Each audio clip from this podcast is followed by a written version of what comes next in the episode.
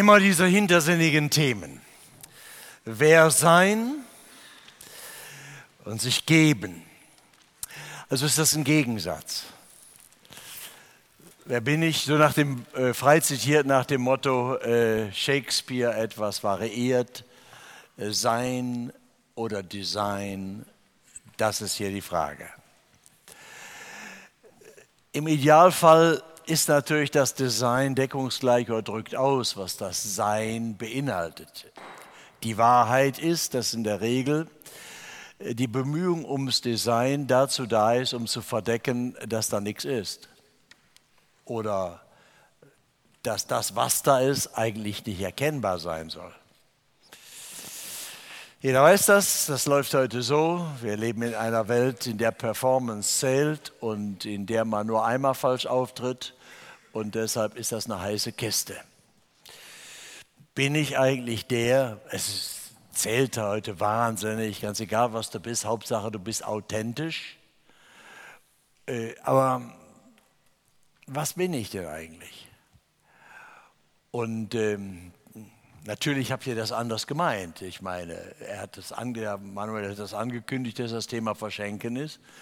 Und äh, nur meine, meine kaputte Fantasie ist natürlich gleich darauf gekommen, dass sich geben vielleicht nicht nur heißt, äh, ich gebe das, was ich habe oder ich gebe das, was ich bin, oder, sondern ich gebe mich ganz anders, als die Wirklichkeit aussieht. Also ich dekoriere das Schaufenster das ist ja die Anstrengung, die die meisten sehr schätzen. Selbst wenn die Probleme alle, alle Kräfte brauchten, setzen sie 90 Prozent ihrer Kraft daran ein, Window Dressing zu machen, also Schaufenster so zu, äh, zu, dekorieren, dass keiner merkt, was dahinter wirklich los ist. Weiß nicht, ob das in eurer Generation auch so ist. Bin ja nur schon ein bisschen alter Mann, und, aber ich bin in der Runde so, das hat mich immer so traurig gemacht im Leben, dass ich doch viele getroffen habe, die wirklich Kraft gebraucht hätten, um an ihre Probleme zu gehen, aber die Kraft gar nicht dafür eingesetzt haben, sondern eigentlich alle Kraft darin eingesetzt, dass die Fassade stimmte. Sie haben sich anders gegeben, als sie waren und deshalb konnte auch keiner so wirklich auf die Idee kommen, was da, was da innen wirklich los war. Man konnte ihnen auch nicht helfen. Sie wollten aber auch nicht daran lassen, weil sie Angst hatten ich mich so gebe, wie ich bin. Und wir würden natürlich gerne so leben, dass, wir, dass die Bezeichnung authentisch wirklich äh, stimmt und dass wir das, was wir, dass wir auch wirklich was sind, was sich lohnt zu geben. Denn wenn ich nichts habe, oder wenn ich um das bisschen, das ich habe, nur Angst habe, dass ich das vielleicht auch mit jemandem teilen muss und dass mir das Leben zwischen, also meine Zeit, meine Kraft, meine Zukunft, meine Karriere, ist ja überall auch Konkurrenz da, ne? Habe ich das, kann ich das einfach so verschwenden? So. Deshalb lesen wir heute miteinander aus der Bibel einen, vielleicht das ist das bedeutendste Lied von Jesus, das in der Bibel steht. Das also vermuten jedenfalls die Gelehrten, dass das ganz früh in der ersten Christenheit äh, gesungen wurde, um zu beschreiben, wer Jesus wirklich ist und und interessanterweise ist das hier nicht einfach aus ästhetischen Gründen, so singen wir mal ein Lied und so, wollen wir mal ein Lied singen, sondern ist sehr auf die Praxis bezogen. Denn der, der im Philipperbrief Kapitel 2, wo das steht, da redet der Paulus ja mit den Philippern darüber, wie kann das miteinander gelingen. Das ist ja schwer genug. Und dann hat er vorher ein paar Tipps gegeben, die sind ganz praktisch. Also tut nichts aus Eigennutz oder um eitler Ehre willen, sondern in Demut achte einer den anderen höher als sich selbst. Und ein jeder sehe nicht auf das Seine, sondern auf das, was dem anderen dient. Das ist ja alles schön gesagt, nur die Kluft zwischen dem, was man weiß und dem, was man tut, ist ja riesig. Und da stürzen wir, stürzen wir ja meistens ab. Und deshalb fügt Jesus, äh, Paulus jetzt etwas an diesen Hymnus, dieses große Lied über Jesus, um zu sagen, das hilft jetzt, dass man nicht abstürzt in dieser Kluft, sondern das zwischen dem, was wir brauchen, was auch jeder weiß, dass nur wenn man wirklich mit Liebe und Respekt miteinander umgeht, also von anderen hochdenkt und sie ehrt und sie das auch spüren lässt, dass nur dann ein gemeinsames Leben gelingen kann. Das gilt in der ganzen Gesellschaft, das gilt in jeder kleinen, jeder Familie, das gilt in einer Ehe, das gilt unter Freunden. Also das weiß eigentlich jeder, das ist sowas wie platt. Nur nützt alles nichts, dass jeder das weiß, äh, wenn äh, man das nicht tun kann. Wo aber soll das herkommen? Und dann kommt jetzt dieser, dieser Song. Steht da, ihr könnt ihn mitlesen. Und äh, es, ich hatte jetzt nur die Wahl, entweder zuzusagen, das äh, zu erklären, was da steht. Das allerdings würde bis Viertel nach zwölf heute Nacht dauern. Äh, da, äh, ja, euer Lachen verrät, dass ihr da nicht gewillt seid, so viel zu investieren. Ich weiß, so Fastfood-Generation. Ne? Pastor engagieren, eben Ex und Hop, ein reinhauen und dann irgendwas anderes. Ja, ja. Na gut. Äh, deshalb mache ich nur ein paar Anmerkungen und ihr verzeiht mir über die Abgründe und den Reichtum, den ich euch liegen lassen zum Wiederkäuen für den Rest der Woche. Aber ein paar Anmerkungen. Jetzt lesen wir es erstmal. Seid unter euch gesinnt, wie es auch der Gemeinschaft in Christus Jesus entspricht. Er, der in göttlicher Gestalt war, hielt es nicht für einen Raub, Gott gleich zu sein, sondern entäußerte sich selbst und nahm Knechtsgestalt an, ward den Menschen gleich und der Erscheinung nach als Mensch erkannt. Er erniedrigte sich selbst und ward gehorsam bis zum Tode, ja bis zum Tode am Kreuz. Darum hat ihn auch Gott erhöht und hat ihm den Namen gegeben, der über alle Namen ist, dass in dem Namen Jesu sich beugen sollen aller derer Knie, die im Himmel und auf Erden und unter der Erde sind, und alle Zungen bekennen sollen, dass Jesus Christus der Herr ist zur Ehre Gottes des Vaters. Erste, der erste Punkt ist, wie ist das denn nun mit Jesus? Was ist er denn nun? Ist er ein Vorbild oder was? Der erste Satz, der hier steht, äh, ist, ähm, das ist ein Rätsel. Der ist jetzt hier ganz gut übersetzt. Hier, äh, seid so unter euch gesinnt, wie es auch der Gemeinschaft in Christus Jesus entspricht. Wenn ich euch mal vorlese, was eigentlich wörtlich im griechischen Text dort steht und das direkt übertrage, dann merkt er, wie ratlos die Leute sind, die das übersetzen sollten. Was meint der denn? Also es heißt, das denkt in euch. Und zwar ist da ein Wort für Denken, das nicht nur das theoretische Denken im Kopf, Gedankenspiele oder so meint, sondern das Denken, das mit dem Wollen sich verbindet, die, die Gesinnung, also ein, ein zielstrebiges Denken, ich will das jetzt umsetzen. So, das steckt in dem griechischen Wort, das da steht drin.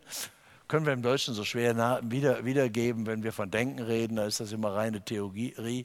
Und wir wissen dann immer, dass zwischen Denken und Tun unendlich weite Wege sind. Aber hier ist das gemeint, Denken, das zu einem Wollen, zu einem Tun führt. So, und dann heißt es hier, das denkt in euch, was auch in dem Messias Jesus. Ja, was heißt das? Das denkt in euch, was auch in dem Messias, in dem Christus Jesus. Naja, haben die gedacht, also wenn ihr diese Übersetzungen jetzt lest, werdet ihr merken, wie die Übersetzer daran sich rumquälen und so rum und so rum aus diesem komprimierten kurzen Satz eine verständliche Formulierung machen wollen für uns Flachhirne. Und äh, äh das Erste, was kommt, ist, naja, das hat er vorher gesagt, ihr sollt einander dienen und nicht jeder auf, egoistisch nur für sich. Und dann sagt er, macht es so wie Jesus. Also Jesus als Vorbild. Und das ist natürlich auch irgendwie schön und einleuchtend. Das kann dann jeder, jeder verstehen. Nur, je nachdem, wie man gebaut ist, ist das total frustrierend oder was? Ich weiß ja nicht, wie ihr da so denkt. Ich meine, wenn man ein Vorbild hat, ist das natürlich schön. Es ist auf jeden Fall schön, solange man Zuschauer bleibt. Dann kann man sich begeistern an dem, was der kann und Applaus klatschen und so. Kritisch wird es ja, wenn man das selber nachmachen soll. Das ist ja eigentlich Vorbild, ist ja eigentlich, hat ja nur Sinn, äh, wenn ich nicht Zuschauer bin, sondern sage, ich gucke mir das an, damit ich das jetzt nachmache. Und wenn ich das nachmache, dann kommt das Problem dann auf, je perfekter das Vorbild ist, umso größer der Abstand zu mir. Und je nachdem, wie die Leute gebaut sind, unternehmungslustig, zuversichtlich oder optimistisch, sagen sie, das schaffen wir, das ist toll, ich brauche so ganz große Helden als Vorbild und so, kann gar nicht groß genug sein. Und die anderen sagen dann, äh, also das, das, das hat gar keinen Sinn. Also je mehr ich das sehe, was das da passiert, desto frustrierter bin ich, wenn ich meine eigene Situation angucke. Nun weiß ich nicht, wie es euch geht. Vielleicht seid ihr ja die optimistischen Typen, die, gar, die nur, deren Vorbilder gar nicht toll genug sein können und ihr sagt, das machen wir und das zieht mich wahnsinnig rauf, dann seid ihr gut dran. Äh, wenn ihr dann aber vielleicht auch, wenn da mal die Luft raus ist, die heiße und so, und man so oft auf die Schnauze gefallen ist bei seinen äh, optimistischen Versuchen, dass man äh, kaum noch den Mut hat, wieder aufzustehen und es nochmal zu versuchen, dann wird das mit dem Vorbild schwierig. Und deshalb sage ich ganz offen, ich habe da immer Probleme gehabt, wenn die Leute so vollmundig von Jesus als dem Vorbild geredet haben. Das, was der hingekriegt hat. Also da fühle ich mich total abgehängt. Das ist für mich ein Spiegel, in dem ich äh, das eigene Versagen deutlich erkenne und wenig Hoffnung habe, dass ich den einhole. Es geht mir damit schlimmer als wie mit dem Marathonläufer, der knapp über zwei Stunden die 42 Kilometer läuft und ich hechle hinterher. Je besser der ist, desto mehr hängt er mich ab. Und deshalb ist hier wichtig zu sehen, es ist, äh, es ist nicht, es geht nicht nur ums Vorbild, es geht eigentlich um, um mehr. Martin Luther hat das auf einen kompakten äh, äh, bildlichen Ausdruck gebracht. Er hat gesagt, wer Jesus folgt, ihm vertraut, der wird mit Christus ein Kuchen. Mit Christus ein Kuchen. Da gab es den Hochzeitskuchen von gestern da. Heftig, heftig. Und er wurde, er wurde wurde gebacken nicht? und dann schmeißt man da alle Zutaten zusammen und rührt das rein, knetet den Teig mit Hand oder mit Maschine. Dann kommt das Ganze in den Backofen, wird gebacken und dann kommt das raus und dann sagt er, jetzt würde ich gerne mal einen Löffel Tee mit einem Ei essen. Geht aber nicht. Du kannst nicht die einzelnen Zutaten separat haben, sondern du kannst jetzt ein Stück Kuchen kriegen. Weil das ist jetzt alles miteinander verbunden. Und so sagt Luther, wenn ein Mensch an Jesus glaubt, dann wird das total zusammengemengt. Alles, was an Sehnsucht, an Kraft, an Begabungen, an Versagen, an Mist in meinem Leben ist. Es wird in Jesus reingemischt, er zieht sich das an. Das geht ja, das ist ja ein Geheimnis, deshalb so einzigartig, weil das unter Menschen überhaupt nicht geht. Deshalb verstehen wir das ja auch so schwer. Weil wir Menschen können ja nur das eigentlich verstehen, was irgendwie prinzipiell wiederholbar ist, was auch sonst vorkommt. Am besten verstehen wir das, was wir selber im Laboratorium wiederholen können. Und dann sagen wir, aha, das ist klar, es leuchtet mir ein. Aber wenn es Ereignisse gibt, für die es nicht auch parallele Ereignisse gibt oder wir es nicht wiederholen können, dann stehen wir da ratlos davor und sagen, wie soll ich das begreifen? Und das ist hier dass Gott sich klein macht und Mensch wird und sich total mit uns identifiziert. Also nicht nur in diesem lyrischen Sinne, wie wir das Gott gebrauchen, in Gedanken oder Gefühlen, sondern tatsächlich derselbe wird wie ich, sich mein Leben anzieht. Gott wird Mensch, zieht sich unser Leben an mit all den übelsten Zutaten. Der Bibel heißt, Gott hat den, der von keiner Sünde etwas wusste, für uns zur Sünde gemacht. Das heißt, Jesus wird die Lüge, der Hass, die Habgier, der Ehebruch in Person. Und Gott behandelt ihn so, dass er ihn richtet. Bis zum Schluss schreit Jesus, mein Gott, mein Gott, warum hast du mich verlassen? So, er wird total derselbe. Und äh, damit ich nie mehr in dieser Gottverlassenheit leben muss. Und er sagt, wir tauschen, komm. Deine Zutaten rein in mein Leben, in mein Sterben, in mein Grab. Und meine Zutaten rein in dein Leben, meine Gerechtigkeit, meine Heiligkeit, meine Barmherzigkeit, alles rein in dein Leben. Und dann leben wir zusammen. Ein Kuchen Christus in mir. So hat Paulus das dann eine ganz geballte Formel gebracht. Er sagt, ich bin mit Christus gekreuzigt.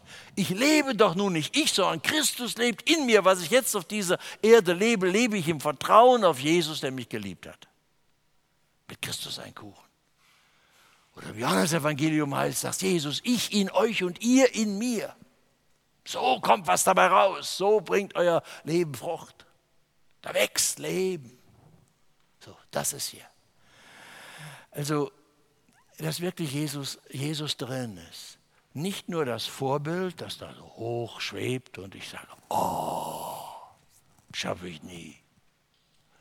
Sondern er sagt, ich mache mich klein, ich komme da rein und du sollst das erfahren. Und da kommt jetzt plötzlich, ja, was kommt denn da? Wenn Jesus reinkommt, was kommt denn da? Und das beschreibt der Paulus hier oder in dieser Hymnus, Hymnus, was denn da kommt. Und dann kommt da eine rasante Dynamik unser Leben. Und ähm, also das ist dann schon wie, äh, wie Achterbahnfahren. Das Spannende bei der Achterbahn ist ja, dass die eigentlich nur funktioniert, wenn du erstmal so richtig so einen Absturz machst. Ne? Das geht dann der Rollercoaster runter. So, und so, das ist gut. Also Achterbahn fahren ist vielleicht ein unangemessenes Bild. Vielleicht einige gucken schon so, so blass und erschrocken, dass das ein Bild fürs Christsein wäre, dass wir Achterbahn fahren. Aber gut, wenn du das hier anfängst, das, der, was für eine Bewegung kommt denn eigentlich in unser Leben rein, wenn Jesus reinkommt? Und dann sagt er hier, da kommt erstmal ein, absoluter Absturz. Es geht richtig runter. Es geht richtig runter, da bleibt dir die Luft weg. Er, der in göttlicher Gestalt war, hielt es nicht für einen Raub, Gott gleich zu sein, sondern entleerte sich, heißt es da, entäußerte sich selbst. Da steht richtig, er machte sich leer. Nicht, dass der kotzte, sondern da war Gott drin und da war Gottes Ewigkeit drin und da war Gottes Überlegenheit über, über Schmerzen und Vergänglichkeit und Krankheit und Tod drin und das schmeißt er alles weg. Das, das, das gibt er alles weg.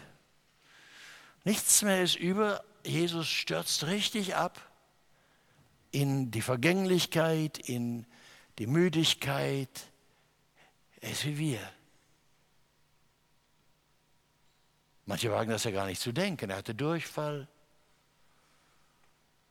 Wenn es entsprechend schlechtes Essen gab und hat er ganz bestimmt gekriegt. So. Bis hinein. Dann heißt es hier noch, er nahm die Gestalt eines Sklaven an. Das ist ja nur wirklich, was für uns ne, überhaupt nicht akzeptabel ist. Denn wenn eins uns heute verbindet in unserer Zeit, dann ist das die Überzeugung, dass das Ziel des Menschseins sein muss, dass man ein selbstbestimmtes Leben führt. Und das Modell eines Sklaven ist nun wirklich das Gegenteil davon. Dass jemand die Dreckarbeit tun muss in einer Verpflichtung, die er sich nicht selber gewählt hat. Und Jesus wählt das selber. Es ist aus Liebe, niemand kann ihn zwingen. Aber er wählt diesen Begriff. Er will die Dreckarbeit in der Verpflichtung eines Sklaven tun. Er sagt, so wichtig bist du mir. Dass Gott nicht kommt und sagt, als Gönner von oben, hier hast du mal ein paar Almosen und so, damit du was zu fressen hast. Sondern er kommt selber, wird so niedrig, dass die Welt lacht, sich auslacht, kaputt lacht bis heute darüber, wie man nur so blöd sein kann, sich Gott vorzustellen als jemand, der totgeschlagen, gefoltert wird und am Kreuz erstickt und verblutet. Wie soll man sowas, so einen komischen Gott glauben? Alle, die religiös und ästhetisch und intellektuell etwas auf sich halten, sagen, das ist einfach unter Niveau, diese Art von, von Glauben, den die Christen da äh, verbreiten. So, das ist der Absturz Gottes, ja, sagt, sagt äh, Paulus hier, das ist, das ist es. Er, und ja, dann, dann hängt das, dann sagt er, er hielt es nicht wie ein, wie ein Raub fest. Das ist ganz komisch. Ja, ihm gehörte das doch. Die ganze Herrlichkeit Gottes, das war doch ureigenstes Wesen. Das war's. Wie so Raub. Ja, wie ein Raubfest. Ähm, ihr müsst wissen, dass, weil das, das wichtig ist, in der Bibel kommt das nämlich, ist, spielt das eine ganz große Rolle, das mit dem, mit dem Raub. Jesus hat das gesagt, als er den, den, Tempel reinigte. Da hat er ein Wort aus dem Propheten Jesaja und Jeremia miteinander gemischt und hat gesagt: das soll ein Bethaus sein. Also ein Haus, in dem Gott einlädt, dass er kommt und euch öffnen dürft, die ganze Wahrheit bei ihm ausbreiten, weil er in seiner Liebe euch einlädt, frei zu werden, Vergebung zu bekommen, euch neu zu verbinden mit Gott. Ihr sollt dieses, das soll ein Bethaus sein, ein offenes. Ihr habt eine Räuberhöhle draus gemacht, sagt er. Das war der Vorwurf, den schon Jeremia dem Volk Israel machte. Ihr habt eine Räuberhöhle draus gemacht. Und nicht, dass ihr denkt, dass der gemeint hätten, also das ist aber nicht aufgeräumt hier. Räuberhöhlen sind immer sehr sorgfältig aufgeräumt. Völliges Missverständnis, Räuberhöhlen als Durcheinander zu sagen. Was sind Räuberhöhlen? Räuberhöhlen haben die Funktion, äh, Funktion, dass Diebe das geklaute Gut irgendwo sorgfältig lagern und vor dem Zugriff der Polizei und anderer unbotmäßiger Leute schützen, damit sie doch den Gewinn davon haben, es weiterverkaufen können, weiter an Hehler geben und so weiter. Das ist Räuberhöhle. Das, das, was ich gestohlen habe, verstecke ich dort, damit ich den Profit davon machen kann. So, und das ist die tiefe Wahrheit unseres Lebens. Äh, dass wir sind von, von der Schöpfung her als Ebenbilder Gottes. Gehört unser Leben Gott, er ist der Eigentümer. Ihm gehört die Welt. Die Erde, Erde ist des Herrn, die Welt gehört Gott. Und alles, was drin ist. Und wir gehören ihm. Und er schafft uns als Ebenbilder, die er beauftragt, zu denen er du sagt, dass das Besondere des Menschen im Unterschied zu allen anderen Geschäften. Gott sagt du und beauftragt ihn und segnet ihn, macht euch die Erde untertan, Garten bauen und bewahren. Das heißt, er gibt uns die Aufgabe, dass wir als Geschäftsführer über Gottes Eigentum arbeiten. Wir sind nicht Handlanger und nicht so, nicht Marionetten. Geschäftsführer haben eine große Freiheit und eine große Verantwortung, aber sie sind eben nicht die Eigentümer. Und das ist der kleine Unterschied, an dem es knackt. Denn genau das wollen wir nicht sein. Wir wollen die Eigentümer sein. Wir sind doch zutiefst davon überzeugt, dass mein Körper gehört mir. Und es ist meine Zeit und es ist meine Kraft und es ist mein Geld und es ist mein Auto. Und was ist es? Es ist mein. Wir sind ja nicht abgeneigt, religiös zu sein. Und religiös sein heißt, ich mache einen Deal, ob von meinem Eigentum, von meinem Leben, von meiner Zeit, von meiner Kraft, von meinen Ideen, von meiner Karriere, von meinem Besitz, ich vielleicht für einen guten Zweck und für Gottes Sache etwas abgebe. Und dann denken wir, kommt Gott plötzlich und sagt, pass mal auf, der, der Deal, das ist der falsche Deal. Du hast nicht kapiert, der Laden gehört mir. Wieso, sag ich? Das ist doch mein Leben. Kann, Gott kann mir helfen. Das nennt man dann Christentum.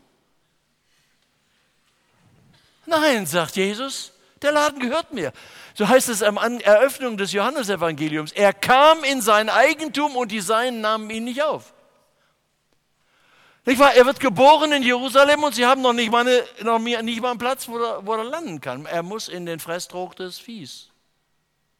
Nach dem, nach dem Motto von Bert Brecht, erst kommt das Fressen und dann die Moral weiß Gott, dass er in dieser Welt, in der erst das Fressen und dann die Moral kommt, nur einen Platz im Fresstroh hat. Bestenfalls. Jedenfalls nicht sein Eigentum. Und das ist die ganze, ganze Problematik. Der, dem alles gehört, der hält es nicht wie etwas Gestohlenes, wie ein Dieb sein Raubesgut fest und sagt, das brauche ich, das will ich verstecken, das will ich für mich behalten, da will ich meinen Profit draus machen. Der gibt seine Herrlichkeit, seine Ewigkeit, seine Kraft, seine Vorteile, seine Schmerzfreiheit und seine Überlegenheit über Leiden und Sterben ab. Er hielt es nicht wie eine Raub fest. Er entleerte sich. Er nahm die Gestalt eines Sklaven an, er kam auf menschliches Niveau. Und das, der, der Fokus, der, der Ziel ist im Tod, ja, am Tod am Kreuz. Das ist der Höhepunkt. Tiefpunkt? Höhepunkt. Nirgendwo ist die Allmacht Gottes stärker zu sehen. Nirgendwo ist die Liebe Gottes besser zu erkennen wie dort. So sehr hat Gott die Welt geliebt dass es einen eingeborenen Sohn gab. Selbst also in Jesus kommt, heißt das. Damit die, die dem vertrauen, nicht verloren gehen, sondern ewiges Leben haben. So, das ist ein Absturz. Sagt der Herr, davon leben wir. Da sind wir die Empfänger da geht es nicht. Wenn du das ansiehst, dann merkst du sofort, hier geht es nicht. Jesus macht uns da eine Turnübung vor und wir machen die nach, sondern das ist der Absturz Gottes in die tiefste Tiefe unseres Lebens. Und das kannst du, da kannst du nur, weil Gott so tief unten ist, weil Gott so tief unten ist und nicht da oben irgendwo, kannst du nur auf die Knie gehen, damit du noch zu ihm kommst. Und dort unten das empfangen, was er dir schenkt. Ja, sagt er. Das ist, unsere, das ist die Position, sagt er. Christus in euch, der reißt euch mit runter. Denn das Geschenk, das er uns macht, das ist ja das Schöne, das macht er von unten. Das ist ja das Peinliche bei den Geschenken in unserer Welt. Die kommen so gönnerhaft von oben und da fühlt man sich schon beleidigt. Nicht wahr? Almosen erniedrigen. Ich lasse mir doch nicht schenken, muss ich ja schenken lassen, bin ich darauf angewiesen, dass mich jemand beschenkt, kann ich mir das nicht selber kaufen und erarbeiten? So demütigend. Wir werden erzogen oder versuchen uns selber so zu bilden, zu sagen, man lässt sich nicht schenken, es sei denn, man kann sich rächen. Ja, ist doch klar, man nichts gegen Geschenke, wenn man prinzipiell sie auch erwidern kann. Aber wenn ich Geschenke nicht erwidern kann, dann sind es Almosen und dann fühle ich mich gedemütigt.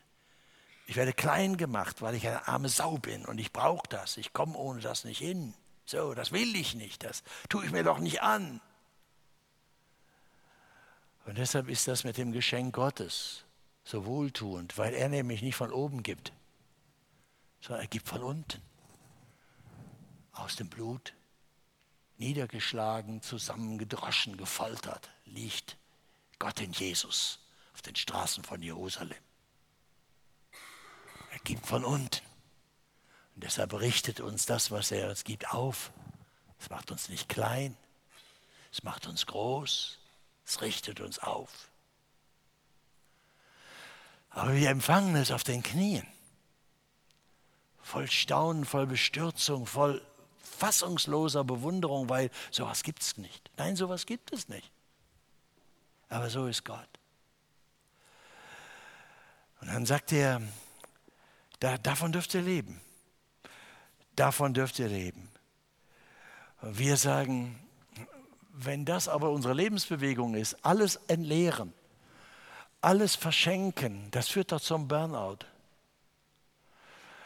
Diese große Angst, die in uns steckt, die sagt also, gebe ich zu viel Zeit, gebe ich zu viel Geld, komme ich zu kurz, verpasse ich meine Karrierechancen, wird es ausgenutzt führt es nicht zum Burnout in jeder Hinsicht. Das ist ja die Pest, die unter uns grassiert. Lass mich ein Bild gebrauchen. Äh, Bernhard von Clairvaux, der Gründer des Zisterzienserordens vor tausend Jahren, hat ein wunderschönes Beispiel gebraucht. Er hat ein Bild gebraucht und hat gesagt, wenn Gott uns beschenkt und wir ihm vertrauen und das annehmen, dann äh, füllt er unser Leben mit seiner Liebe, mit seinem Reichtum. Aber wir sind für ihn nicht eine, so wie ein Kanal oder eine, ein Rohr, da, durch das er das hindurchgibt und dann fließt es weg zu anderen. Das Rohr selber hat nichts davon, sondern wir sind wie eine Schale, hat er gesagt.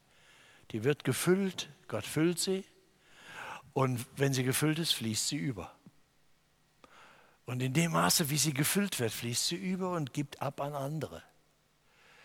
Und die Schale, wenn sie überfließt und abgibt, wird ja nicht leerer. Sie ist ja überfüllt. Und das ist das Geheimnis. Und nur wenn du weggibst, nur wenn du weitergibst, fließt es weiter. Dann haben wir ein tiefes Misstrauen, ob das stimmt. So geizig und knausrig wie wir sind, denken wir immer, du musst gucken, du, dass du genug auf deine Kosten kommst und nicht verbrennst und nicht alles weg. Nein, sagt er, wenn du so, wenn du nicht, wenn du nicht weiterfließen lässt, wenn du nicht weitergibst, was er dir gibt. Er dient dir als Knecht, er tut dir die Dreckarbeit. Wenn du das empfangen willst, tu den anderen Dreckarbeit. Haben wir das nötig, als Christen den anderen nachzulaufen, die in blasierter Oberflächlichkeit wissen, dass sie Gott nicht brauchen? Hier kann ja jeder hierher kommen und den Gottesdienst mitfeiern und genießen. Muss man denen nachlaufen durch Stuttgart? Muss man sowas machen? Finden ja viele Christen furchtbar peinlich und unangenehm, dass man so aufdringlich ist und so. Lass die Leute doch in Ruhe vor die Hunde gehen, wenn sie wollen. Bin ja gespannt, wie das wird in Stuttgart im nächsten Jahr. Die Stuttgarter haben eingeladen, aber noch merke ich nicht, dass es in allen Gemeinden überhaupt bekannt ist. Das ist ja nicht meine Sache. Ich bin als Gastarbeiter da, um die Tischreden zu halten. Aber einladen, dass Leute, die bisher nicht auf den Trick gekommen sind, wirklich darauf kommen, dass sie mit am Fest sind und sich überhaupt damit beschäftigen, im Zusammenhang dann, wenn diese Pro-Christ-Aktion da sein soll, wird ja nur gelingen, wenn es Christen in Stuttgart gibt, die sagen, ja, das nutze ich und lade meine Freunde und Kommilitonen und wer weiß was ein. Wenn das nicht passiert, wenn sie sagen, so, Kokolores, sowas, das machen wir doch nicht, das haben wir auch nicht nötig, anderen nachzulaufen. Dann sagt Jesus, ja, ich, Gott läuft uns nach. Er tut uns die Dreckarbeit. Er bringt sich um seinen guten Ruf. Wir sind doch keine Zeugen Jehovas, sagen die Leute. Ist ja peinlich, ist ja peinlich den Leuten. Wir wollen doch niemanden missionieren. Es ist ja höchst peinlich. Doch, Gott will uns missionieren. Er will uns gewinnen. Es ist seine Sendung, das ist Mission. Seine Sendung. Wie mich der Vater gesandt hat, so sende ich euch, sagt Jesus, der Auferstandene. Sendung heißt Mission. Wie mich der Vater gesandt hat, so sende ich euch, sagt er direkt nach der Auferstehung, Johannes 20, 21 nachzulesen. Doch, sagt er, das ist meine Mission. Solange noch ein einziger Mensch hier rumläuft auf dem Globus, der vergessen hat, dass er Gott vergessen hat, und der vor die Hunde geht, besserwisserisch oder wie auch immer, laufen wir ihm nach. Sorgt sich Gott, sehnt sich Gott. Er hat ihn nicht vergessen. Und möchte unser Leben füllen mit seiner Sehnsucht, mit seiner suchenden Sehnsucht. Sie dürfen getrost äh, selbstkritisch sein wenn sie in stiller Zufriedenheit äh, Jesus genießen und das, was er ihnen schenkt, ohne eine Sorge zu haben, wie das weiterzugeben ist, dann passen Sie auf, dass Sie sich nicht verschlucken. Man könnte religiös ersticken. Denn äh, Reich werden wir nur, wenn wir weitergeben. Das ist das Motto eines Buches, eines Unternehmers, der Christ ist. Der hat sein, seine, sozusagen seine Betriebsphilosophie und seine Lebensphilosophie in einem Buch beschrieben und das äh, überschenkt. Mir gehört nur, was ich verschenke. Mir gehört nur, was ich verschenke. Das ist Jesus-Design. Jetzt muss man noch gucken, dass das Sein dazu passt. Dass es nicht nur Cover ist, sondern auch Inhalt. Das ist ja immer eine heiße Frage. Da muss man sich selber immer hinterfragen lassen. Was habe ich im Schaufenster, was habe ich unter der Decke? Was ist Inhalt und was ist Covergestaltung? So, aber das ist, was, was Paulus sagt. Er sieht die Not. Er weiß, wie wir alle, dass, dass wir einander dienen könnten, sollten, wenn das Leben gedeihlich sein soll. Dass wir wirklich in der opfernden Hingabe Leben verschwenden, Zeit investieren, Lebenskraft, Talent reinbuttern, wo andere sagen, bist du blöd, mal guck doch, dass du zu was kommst, Mensch, läufst du diesen Typen nach. Doch, doch, sagen müssen wir, Gott ist so, Gott ist ein Verschwender. Er rechnet nicht. Er schenkt, er schenkt, er schenkt. Und das ist so, so, so stressig. Also, heute, wir leben ja im Wellness-Zeitalter und dann habe ich auch immer den Eindruck, dass die Christen das Bedürfnis haben, dass wir in den Gemeinden und in den Gottesdiensten wir uns vor allen Dingen wohlfühlen. Also jetzt, jetzt äh, äh ernte ich hier das goldene Fettnäpfchen gleich, pass mal auf, aufpassen. Äh, ich das, vom bestimmten Lebensalter an hat man eine gewisse Freude, in die Fettnäpfchen zu treten, weil man liebt das Spritzen so, das schmiert so die Fußsohlen. Und äh, deshalb höre ich das so mit Aufmerksamkeit, wenn sich alle wohlfühlen. Ich sage immer, ob Jesus sich am Kreuz wohlgefühlt hat. Wie wohl hat er sich wohl gefühlt? Das war doch schierer Stress. Natürlich sind da Schmerzen. Ich muss sagen, das ist eine der Erfahrungen, wenn er mich fragt, was ich erlebt habe, nachdem ich Jesus getroffen habe, ist eine meiner Erfahrungen. Vorher war ich relativ schmerzunempfindlich. Ich war nämlich nicht so ein skrupulöser Typ von Natur aus. Ich konnte eine ziemlich harte Haut auflegen und abprallen lassen, was die Schmerzen anderer waren, weil ich dachte, jeder hat selber genug Probleme. Muss ja auch noch nicht die anderen, die auch noch antun. Ne? Aber bei Jesus habe ich gelernt, dass er mich dünnhäutiger gemacht hat, dass ich manche Träne geweint habe, die ich vorher nicht geweint hätte. Manche Schmerzen gespürt habe, die ich vorher einfach abgewiesen habe. Und manchen Stress gehabt habe in meinem Leben, den ich ohne Jesus nie gehabt hätte. Aber ich sage euch auch zugleich, ich, ich möchte es nicht missen. Ich mache keinen Vorwurf drauf. Ich möchte nie tauschen. Ich möchte kein anderes gelebt, Leben gelebt haben. Aber es hat wehgetan. Es war schmerzhaft. Aber immer dann.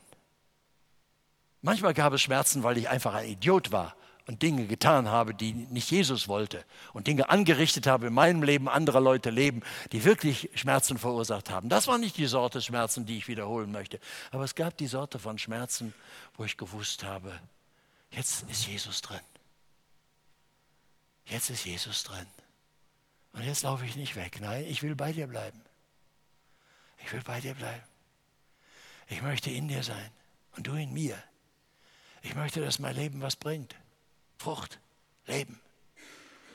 Deshalb will ich nicht ausweichen, wenn du mich in den Stress führst und in die Tränen und wenn sie mich bespucken. Ich wusste, wenn sie mich bespucken, besser, dass Jesus dabei war, als wenn sie mich mir applaudierten. Und äh, nein, es ist nicht, es ist eine Schale.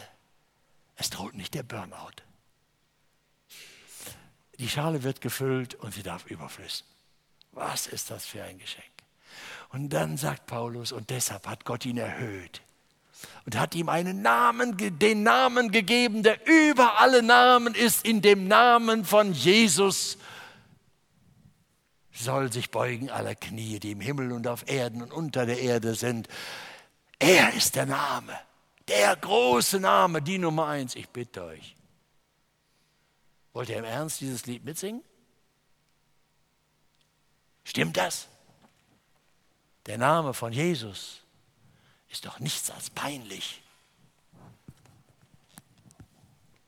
Darf man ihn in der UNO nennen oder in der Uni? Der Name von Jesus ist doch einfach peinlich. Im Betrieb? Wir reden vielleicht von Gott und vom Glauben und von Spiritualität, aber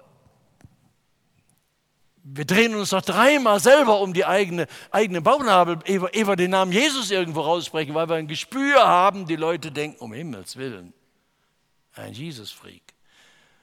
Einer, der religiös durchgedreht ist.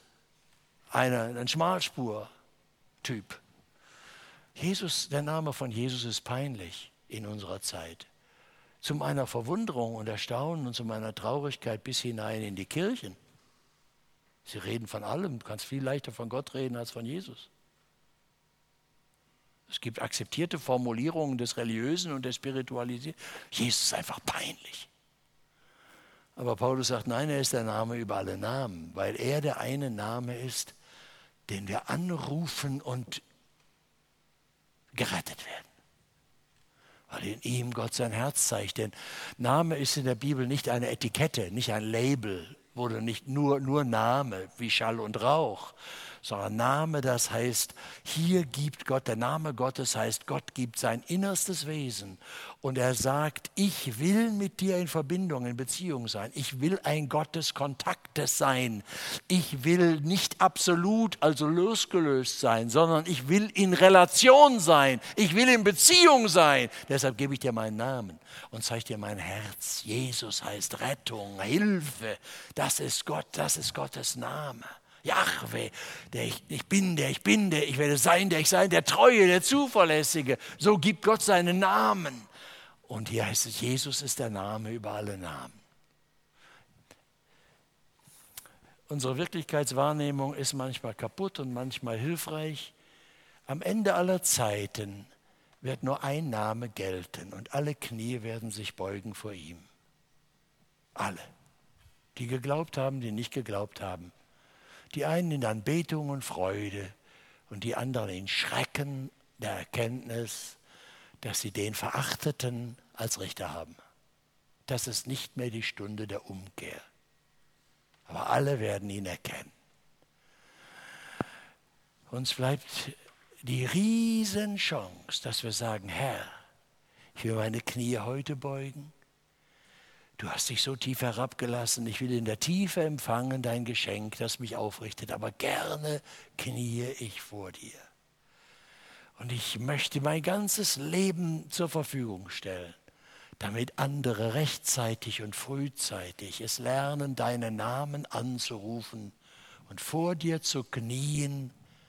Und übrigens, als ich damals als frecher Junge in einer Jugendarbeit Jesus kennenlernte, war das, das war interessant. In dieser Essener Jugendarbeit, es waren lauter, lauter Jungs ohne religiösen Hintergrund und christlichen Hintergrund. Und es war in dieser Jugendarbeit üblich, wir kamen zum Glauben und dann haben wir miteinander gebetet und dann sagte der Jugendpfarrer dort, der Wilhelm Busch, jetzt knien wir nieder. Da haben wir gesagt, sind wir katholisch? Nein, hat er gesagt, wer vor Gott kniet, kann vor Menschen gerade stehen. Weil sie wussten, dass wir alle Angst hatten vor der Clique. Ob wir da einen aufrechten Gang machen würden, hat er gesagt. Im Alltag gibt, es so viele Einschüchterung, so viel Menschenfurcht, so viele Bosse, die uns in die Knie zwingen. Es gibt nur ein Mittel. Wer vor dem erhöhten, auferstandenen, wiederkommenden Jesus kniet, der kann vor Menschen gerade stehen. Was bin ich dankbar, dass ich durch Jesus den aufrechten Gang gelernt habe. Aber die äh, Stretch-Übung für aufrechten Gang beginnt auf den Knien. Herr Jesus, ich danke dir, dass wir dich anbeten dürfen. Du bist der Herr aller Herren. Lass uns teilhaben an deiner leidenschaftlichen Liebe, die die Menschen nicht aufgibt, die sich verschwendet. Nimm uns all diese Besorgnis, wir könnten etwas verpassen oder zu kurz kommen, diesen Geiz.